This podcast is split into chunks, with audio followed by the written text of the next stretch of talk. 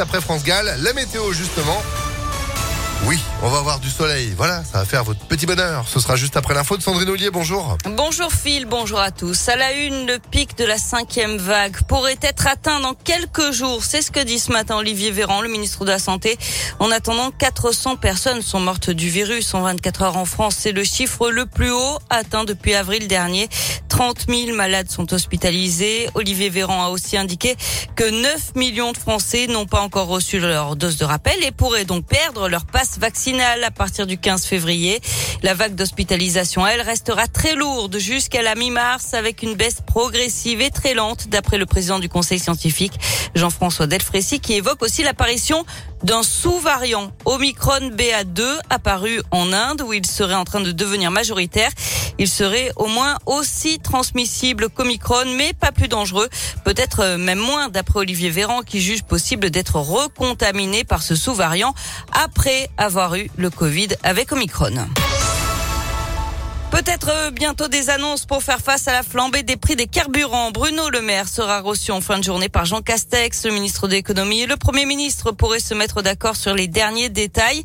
On sait déjà qu'il n'y aura pas de baisse de la fiscalité, mais le gouvernement pourrait augmenter le barème kilométrique pour le calcul des frais réels sur la déclaration de revenus. Le bassin lyonnais et le Nord-Isère, de nouveau en vigilance jaune pollution aux particules fines.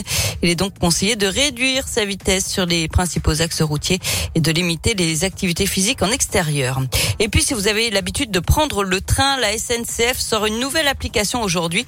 Ça s'appelle SNCF Connect. C'est en fait la fusion entre Oui SNCF, l'application qui servait à acheter ses billets, et l'assistant SNCF pour les infos sur le trafic. Tout sera donc réuni au même endroit pour une utilisation plus simple. Il a fallu 200 personnes et 18 mois pour mettre au point cette nouvelle plateforme.